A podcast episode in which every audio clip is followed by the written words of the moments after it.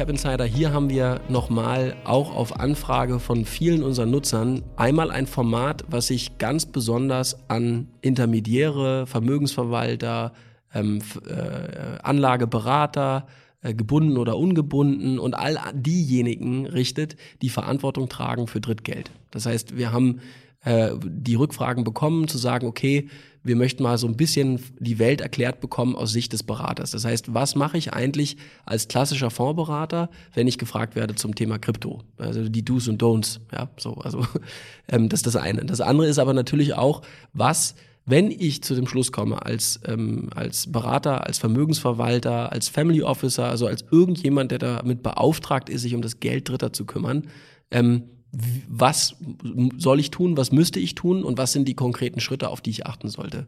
Und deswegen ähm, widmen wir heute mal ähm, einen ganzen Podcast diesem Thema, um auf das Thema mehr einzugehen. Und wir haben heute wieder im Hause Frank von Inbau und Christopher von Finoa. Das heißt einmal Expertise, ich glaube, kann man sagen, von dem deutschen Marktführer, wenn es um die Verwahrung geht ähm, von äh, Kryptoassets. Ich mache euch jetzt einfach zum deutschen Marktführer. So viel gibt es da noch nicht. Genau.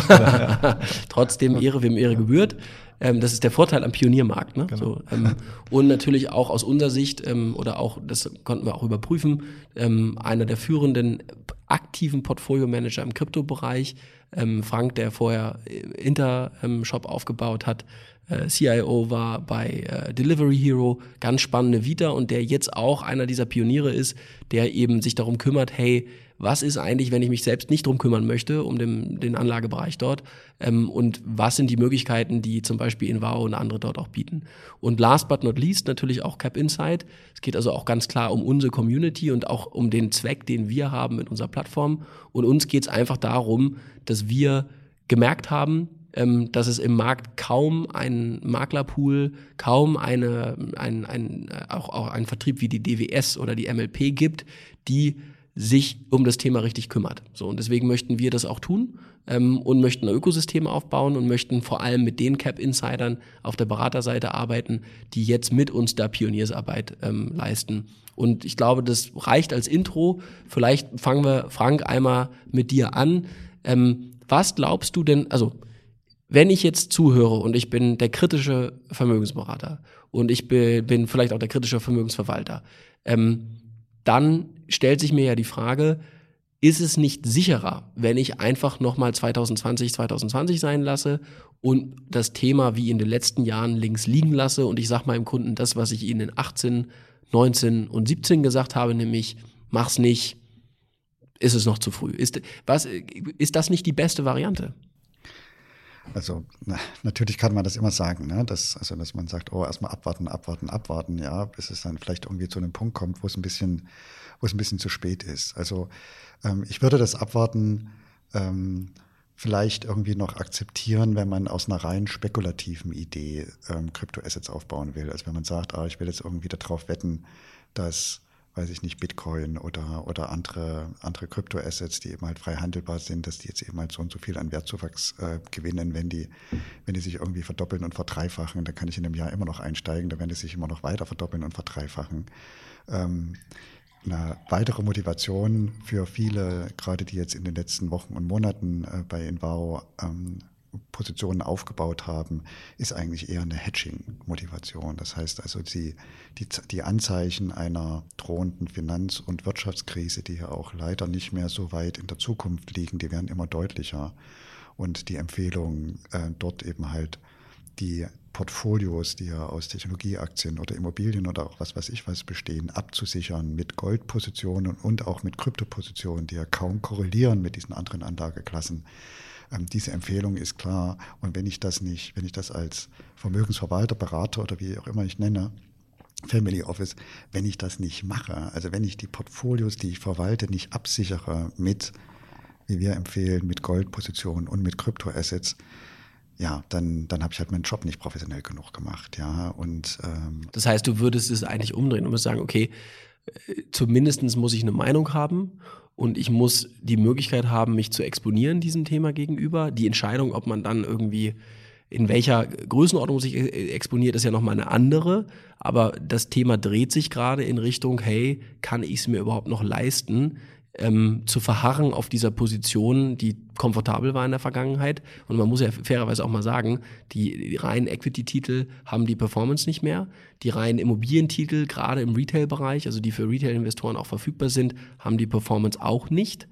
Infrastruktur- und Private Equity-Titel, die noch gute Performance haben, sind in den meisten Fällen überhaupt nicht verfügbar im Retail. Das ist, glaube ich, auch noch eine Riesenopportunität für die äh, Security-Tokens und dass man eben solche Anlagenklassen verfügbar macht. Aber wenn man mal ehrlich ist, es ist ja sowohl einmal der Punkt, man kann es sich kaum noch leisten, keine Meinung und auch kein Angebot zu haben. Man kann es sich nicht leisten, überhaupt nicht exponiert zu sein.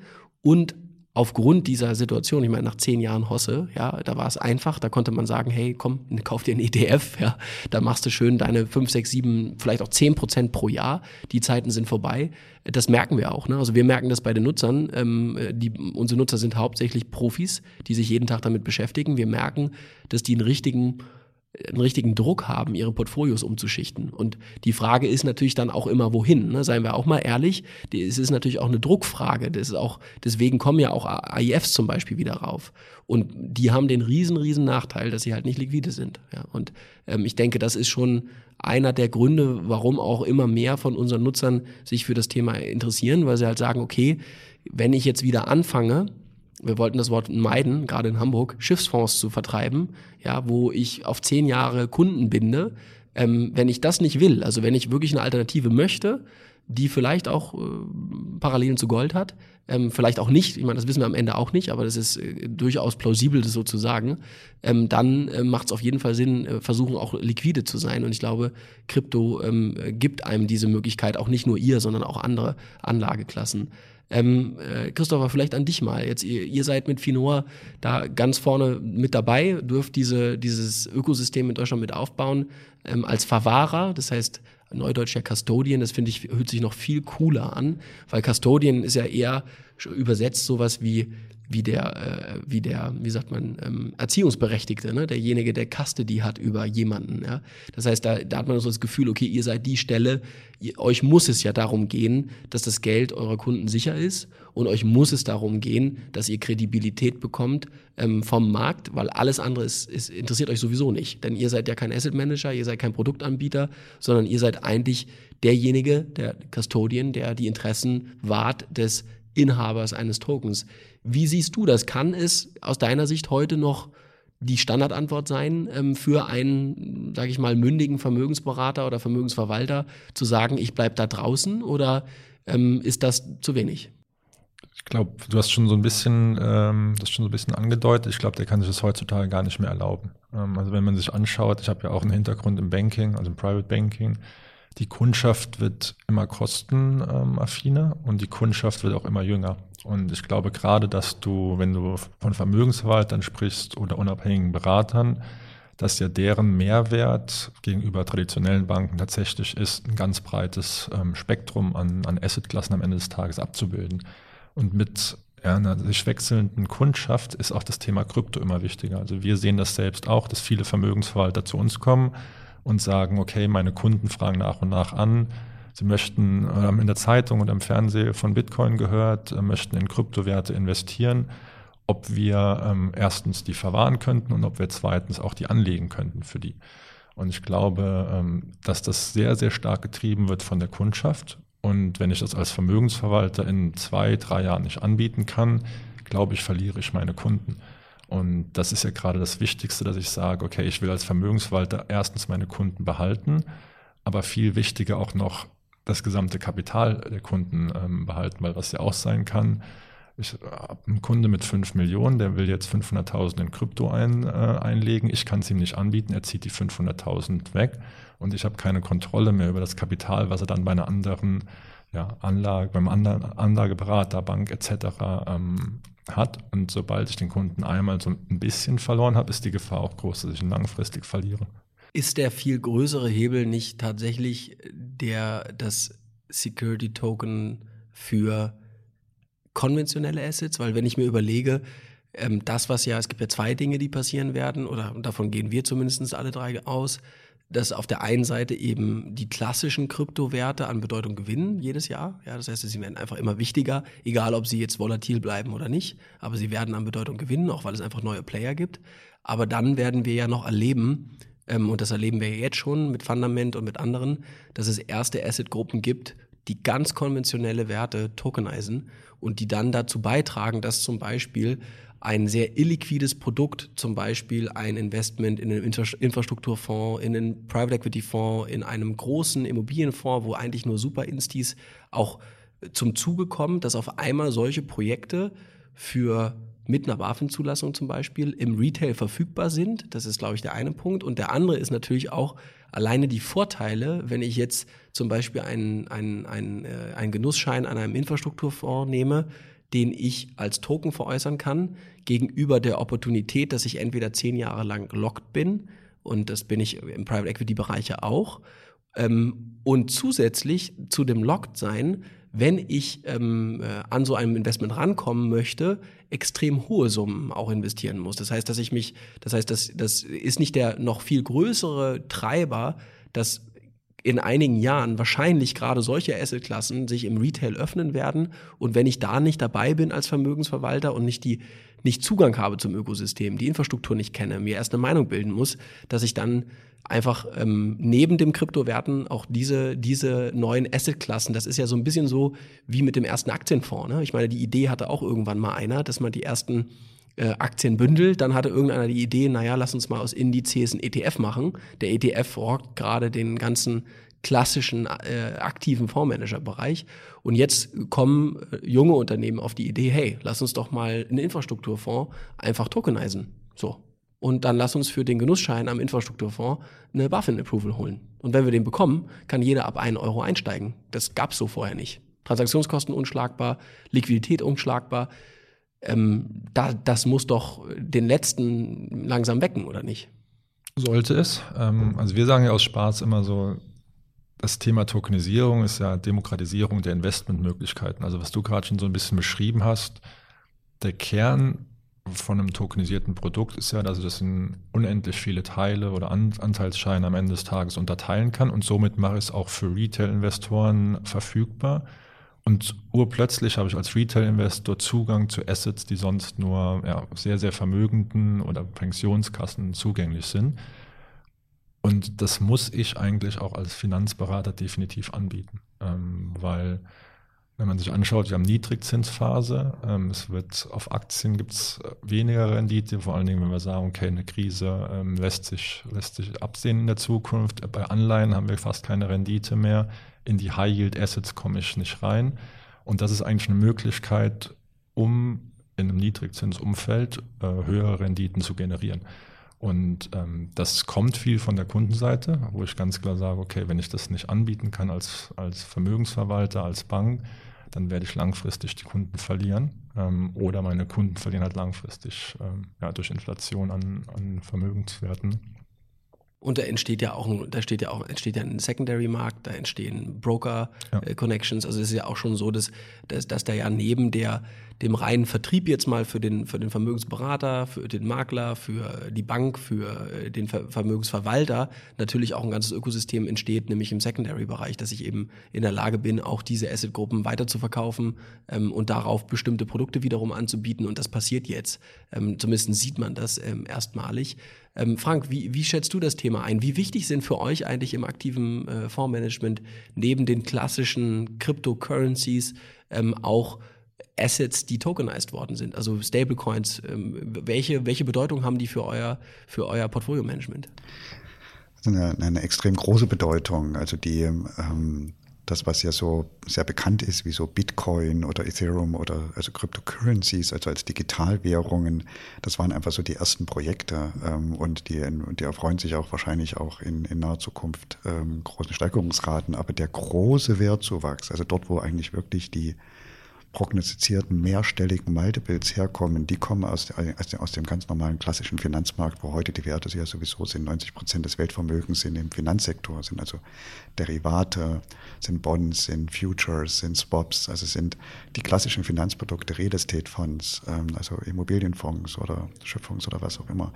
Und die digital abgebildet. Also auch die Digitalisierung wird nicht vor der Finanzbranche Halt machen. Ja, die, die Blockchain-Technologie bietet eben halt das Protokoll für so einen Werteaustausch auch auf der Security-Ebene als auf der Finanzproduktebene. Deren Digitalisierung, deren Tokenisierung, das wird eigentlich diesen Wertzuwachs ausmachen. Und das heißt, ein Finanzintermediär, äh, der sagt, ich ignoriere das komplett. Also ich ich, ich will da weder was drüber lernen, noch will ich da mal was drüber ausprobieren, noch will ich das meinen Kunden oder kann, will ich da, da ja, das, da muss ich eben halt ab einem gewissen Punkt muss es sich eben halt fragen, habe ich hier irgendwo einen Punkt verpasst, wo, wo, wo mein eigener Anspruch an Professionalität nicht mehr aufrechterhalten wird. Und, ähm, und ähm, diese, diese Revolution oder diese, dieses Umkrempeln des Finanzmarktes, das kann man das kann man bedauern, ja, oder das kann man auch irgendwie blöd finden, oder dass man, aber sie wird halt kommen, ja, und es kommt jetzt schon überall, ja. Zentralbanken arbeiten an einer Kryptoalternative ihrer eigenen Währung. Die, die BaFin hat in den letzten Wochen und Monaten nahezu alle juristischen Weichen gestellt. Liechtenstein hat als erstes europäische Land am 3. Oktober den sogenannten Blockchain Act ähm, erlassen. Das heißt, hat nahezu alles im Bereich Blockchain-basierte Finanzprodukte reguliert. Und also es kommt in einer Welle zurzeit, die, also man muss sich schon sehr anstrengen, die zu ignorieren. Das Gefühl habe ich auch. Aber ich glaube, ein wichtiger Punkt ist, äh, ist glaube ich, auch nochmal zu verstehen, wie wichtig diese Asset-Gruppen sind für euer Trading. Weil das ist ja, glaube ich, für, für den einen oder anderen, der jetzt zuhört, auch wichtig zu verstehen, dass ihr sowohl in die klassischen Krypto-Assets geht, das heißt äh, Riddle, äh, Bitcoin, ähm, Ether, wie sie alle heißen, aber dass ihr eben auch die Arbitrage-Potenziale um sogenannte Stablecoins nutzt. Das heißt, dass es für euch eigentlich auch schon ein sehr, sehr großer Mehrwert ist, wenn es immer mehr Stablecoins gibt, denn ähm, auch ein, auch ein Invao-Coin am Ende oder ein Invao-Token von einem Invao-Bond wird ja am Ende Potenziale bieten, um die man handeln kann, weil man eben zum Beispiel, wie ihr es jetzt gerade gemacht habt, äh, sie in London listet. Damit wird auf einmal eine neue Börse ähm, dieses Produkt liquide machen und dann entstehen verschiedene Preispunkte ähm, über Sekunden, Tage, Stunden mit unterschiedlichen Arbitrageffekten und das ist ja beinahe so ein bisschen wie die ersten High-Frequency-Trader, die sich irgendwie die Garagen in Frankfurt gesichert haben, um möglichst dicht bei einem bestimmten Terminal zu stehen, weil das nun überhaupt nichts mit einer Buy-and-Hold-Strategie zu tun hat auf eine Kryptoasset, sondern es hat einfach damit zu tun, die, die schon immer vorhandenen Arbitragepotenziale im Finanzbereich zu nutzen und das bei einer, ich sag's mal despektierlich, einer Kakophonie an STOs, ICOs, ähm, konventionellen, ich sage jetzt schon konventionellen Krypto-Currencies, ähm, ja, die es gibt. Ähm, das heißt, da ist ja ein ganzes Sammelsurium an Opportunitäten, die da entstehen werden. Und ich glaube, dass das wirklich dicke Ende liegt ja dann bei denen, die nur auf Arbitrage gucken, weil am Ende ist es für euch ja, sind die Ineffizienzen das, was für den Investor Spaß macht. Und diese Ineffizienzen werden ja auch größer, wenn eine Libra kommt. Also wenn mal zum Beispiel, ginge man jetzt davon aus, dass die Libra in einer anderen Form kommt, mit einem anderen Namen kommt, wirklich weltweit monatlich mehrere große SDOs durchgeführt werden, ja, ähm, dann wird das Universum ist ja gerade am explodieren. Wie, wie behaltet ihr überhaupt den Überblick? Also die, ähm, also einmal stimmt das erstmal alles, was du gesagt hast. Also gerade früher in diesem Markt drinne zu sein, also in einem Markt, der noch sehr ineffizient ist. Ja, also, ähm, ähm, das hat natürlich enorme, enorme Chancen, speziell für Softwaresysteme. Das ist ein Paradies für Hochfrequenz-Handelssoftwaresysteme, wie, wie wir die einsetzen. Ähm, wir, das ist richtig, also wir, wir haben natürlich auch in unseren Portfolios Cryptocurrencies, aber natürlich auch immer mehr andere Utility-Token oder jetzt eben halt auch zunehmend Security-Tokens, also Finanzpro digitale Finanzprodukte oder andere digitale Werte, Blockchain-basiert, die wir in unsere Portfolios mit einstreuen, weil wir wollen natürlich nicht die ganzen Anlegegelder nur auf Bitcoin oder auf sowas, auf sowas setzen. Wir wollen das eben halt sehr diversifiziert reingehen. Wir machen sehr starkes Risikomanagement und machen eben halt jeden Tag hunderte, teilweise tausende von Trades, um eben halt diese ineffizienten, Ineffizienzen auszunutzen. Ist das langfristig wird es denn langfristig diese Arbitragemöglichkeiten geben? Ich glaube nicht. Also ich glaube, dass der Kryptomarkt, so volatil wie er heute ist, langfristig effizienter wird als der, als der Forex-Markt, also als dort, wo eben halt Gold oder US-Dollar oder Euro gehandelt werden. Aber bis dorthin gibt es noch sehr, sehr viel, noch einen langen Weg zu gehen, bis sie auch wirklich alle reguliert sind in allen Ländern. Also wir traden zurzeit auf 96 Börsen weltweit. Also ehe die alle reguliert sind, das wird noch ein bisschen dauern. Und um, umso erwachsener die und regulierter die Börsen werden, umso mehr kann man auch wieder andere Trading-Strategien machen. Da wächst ja auch andere, andere Investmentgruppen wachsen ja nach, ne? also ja. die darauf folgen. Aber jetzt mal, ich glaube, das, was die Hörer am meisten interessieren würde, ist, okay, ich habe es jetzt irgendwie verstanden, ihr seid super smarte Typen und erzählt mir jetzt, dass es das riesengeile Ding gibt und jetzt sitze ich hier und sage, okay, aber was kann ich denn jetzt tun? Ne? Also ich meine, kein Berater und auch kein Vermögensverwalter kann mit gutem Herzen empfehlen zu sagen, kauf dir mal ein bisschen Bitcoin. Ja, also weil es einfach nicht, es ist nicht diversifiziert, es gibt kein aktives Risikomanagement, es gibt keine professionellen Strukturen, es gibt keine Verwahrung. Verwahrungsthema, glaube ich, Finoa, das, das ist hinreichend jetzt auch äh, dokumentiert, dass das eine sichere Verwahrung ist. Bei euch in dem Fall ist es auch hinreichend, dass ähm, ihr Risikomanagement macht, Portfolio-Management macht. Aber ganz konkret, was bedeutet das für einen Berater, wenn er jetzt den ersten Schritt in dieses kalte Wasser machen will? Also jetzt stellen wir uns mal vor, wir haben sicherlich ein paar tausend Hörer und von denen werden sicherlich ein paar hundert sagen, okay, ich würde jetzt den großen Zeh ins kalte Wasser stecken, aber was muss ich denn tun, ja, um ihn ins Wasser zu halten? Also was ist der, was ist der erste Schritt? Was ist der nächste Schritt? Ja, also das, das erste ist, also viele Leute, ich, ich rate wirklich davon ab, sich jetzt selbst ein paar Bitcoins zu kaufen oder Ethereum zu kaufen, die irgendwie aufzubewahren. Also einmal trage ich das Risiko von solchen frühen Projekten und bin ich diversifiziert und außerdem habe ich gar nicht die Möglichkeit, die 24-7, also rund um die Uhr zu, äh, zu managen. Äh, ein Finanzprodukt wie äh, zum Beispiel, was wir, was wir mit den WOW anbieten, dass das aktive Risk- und Portfolio-Management jeden Tag macht, ist das sicherlich, ähm, ist das sicherlich empfehlenswerter. Ähm, mit Cap Insight zusammen kann man das sehr, sehr leicht zeichnen, äh, die dort eben halt den ganzen Frontdesk machen, die die ganzen Prozesse auch äh, im Griff haben und die Assets, die hier natürlich dann auch verwahrt werden müssen, die sind eben halt äh, bei Vinoa in sicheren Händen.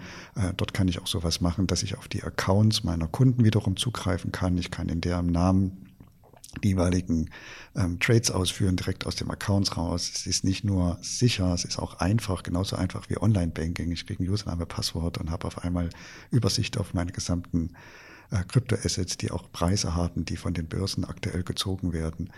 Ähm, der IFO-Bond ist auch liquide, da, dadurch, dass er ja auf der London Derivatives Exchange gehandelt wird. Das heißt, da ist, ich bin nicht gefangen in einem Finanzprodukt. Das ist auch wichtig. Ähm, Schritt für Schritt wird dieses Ökosystem immer erwachsener, es wird auch geschlossener im Sinne von, dass die Puzzleteile jetzt alle zusammen sind. Das heißt, so eine sagen wir, eine fiktive Ausrede, dass, da, dass das gar nicht geht, ja, die ist, glaube ich, Dritten gegenüber nicht mehr haltbar. Ähm, es ist, glaube ich, jetzt eher eine, eine, Frage, inwieweit ist man dann dazu bereit, ähm, darüber jetzt mal zu sagen, ich informiere mich mal darüber, ich mache mal meine ersten kleinen Schritte und, äh, und baue da eben halt nicht nur, nicht nur Erfahrung, sondern eben halt auch ein bisschen Exposure auf. Und da werden wir helfen, auch mit eurer Hälfte, Hilfe, Christopher, das heißt auch mit Finoas Hälfte, Helf, Hilfe, Hälfte nicht, aber Hilfe. Ähm, das heißt, was wir uns ganz konkret vorgenommen haben, ist äh, für, auch für die Hörer jetzt im Bereich Vermögensberatung, im Bereich Vermögensverwaltung, die also für Kunden Geld äh, investieren und auch davon leben, dass wir ähm, ein Webinar anbieten werden. Ähm, das wird auch an diejenigen, die Interesse haben, gerne mit einer E-Mail oder auch einfach mit einem Anruf bei Cap Insight ähm, rausgegeben. Das heißt, dass wir ganz aktiv ein Webinar zur Verfügung stellen, was ein Berater machen kann, ähm, um gemeinsam mit Cap Insight, gemeinsam mit Finoa, gemeinsam mit Asset Managern wie Invao, dazu gehören aber auch noch andere. Es ist immer ganz wichtig, dass wir die führenden Produkte aus allen Bereichen bringen. Das heißt nicht ein Produkt, sondern mehrere. Uns geht darum, das Thema zu forcieren und nicht ein spezifisches Produkt, dass wir da ganz konkret beginnen, das Ökosystem auch aufzubauen. Das heißt, sowohl auf dem Vorkongress in Mannheim werden wir zur Verfügung stehen für Berater, die sich dort weiterentwickeln wollen und die vielleicht auch in die ersten Tippgebervereinbarungen reingehen möchten, um ohne eine MIFID-Beratung ähm, in das Thema schon mal Kunden, die drücken, weitergeben zu können. Und das hast du kurz gesagt, äh, Frank. Ähm, wir sind bei Cap Insight so weit, dass wir sowohl den Lead über Cap Insight, ähm, das heißt also den Endinvestor betreuen. Das heißt, er kann selber die besten Produkte vergleichen bei Cap Insight. Er kann selber Inhalte konsumieren, wie auch wie diesen Podcast oder andere, um sich weiter irgendwie mündig zu machen. Und auf der anderen Seite ähm, äh, übernehmen wir natürlich auch die Funktion, um das Ökosystem auf Beraterseite weiterzuentwickeln. Und wer jetzt sagt, hey, den großen C, den möchte ich ins kalte Wasser halten, tut das, registriert euch bitte oder Sie für das Webinar. Wir freuen uns auf die, die Lust haben, mit uns in 2020 Gas zu geben, das Ökosystem aufzubauen. Und äh, im Webinar geht es dann auch um die ganz konkreten Aspekte, was eben Vermögensberater, was Vermögensverwalter ähm, auch erwarten dürfen, ähm, auch ähm, erwarten können, wenn sie damit ihren Lebensunterhalt verdienen, welche Opportunitäten es dort auch gibt und geben soll. Das alles im Webinar. Und ich sage wieder mal, Christopher, Frank, vielen Dank für eure Zeit. Und äh, es wird nicht das letzte Mal sein, dass uns die Community hier hört. Danke dir. Danke. Vielen Dank. Tschüss. Ciao, ciao.